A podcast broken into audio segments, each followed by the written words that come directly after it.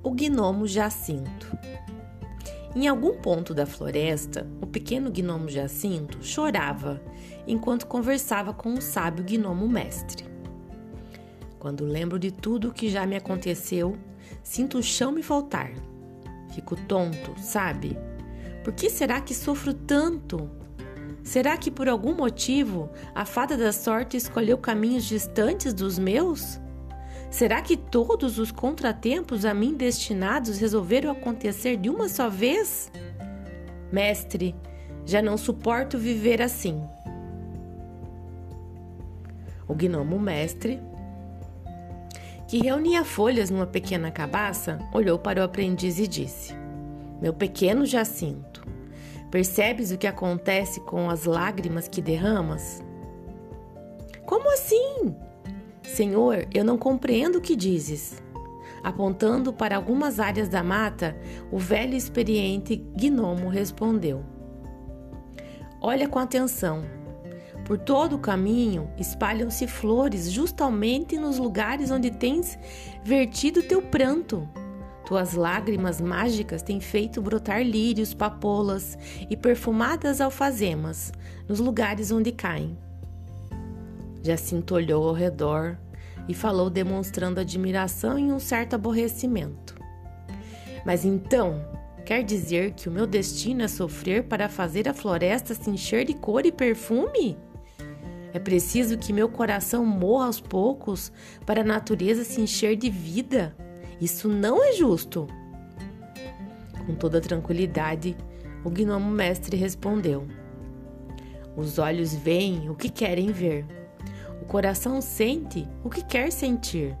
Então, é essa interpretação que fazes? Se o teu sofrer, meu pequeno, faz brotarem as flores mais belas, o que poderia então surgir do teu sorriso luminoso? Se transformas o verde da floresta num tapete multicolorido quando choras, o que poderia acontecer no momento que espalhasses a alegria? Não será esse o momento de mudar a semente que espalhas? Percebes o poder que tens nas mãos? A dor cumpre o seu papel e tem sua razão de ser. Sim, deve ser vista, mas os olhos não podem se fixar nela por muito tempo, senão perdem a chance de ver o crescimento que ela própria faz acontecer.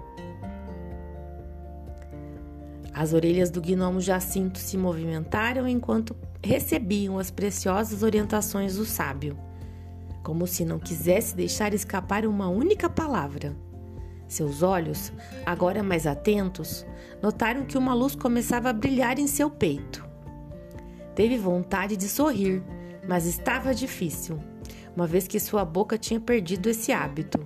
Portanto, fez um esforço e logo, logo, seus descendentes, seus dentes estavam à mostra foi aí que algum, algo incrível aconteceu. Quanto mais ele ria, mais crescia, crescia e crescia. Quem jamais poderia imaginar que Jacinto era um gigante? Aquele pequeno gnomo era agora um gigante grandalhão e sorridente. Ele continuou rindo e sua risada ecoava nas montanhas e se transformava em música, música mágica que curava os passarinhos feridos e as plantinhas doentes. De uma hora para outra, a floresta era só brilho e festa. Jacinto procurou o gnomo mestre para agradecer, mas não conseguia mais enxergá-lo. E foi aí então que, fechando os olhos, ouviu uma voz que dizia: Há sempre e haverá uma forma mais doce de viver.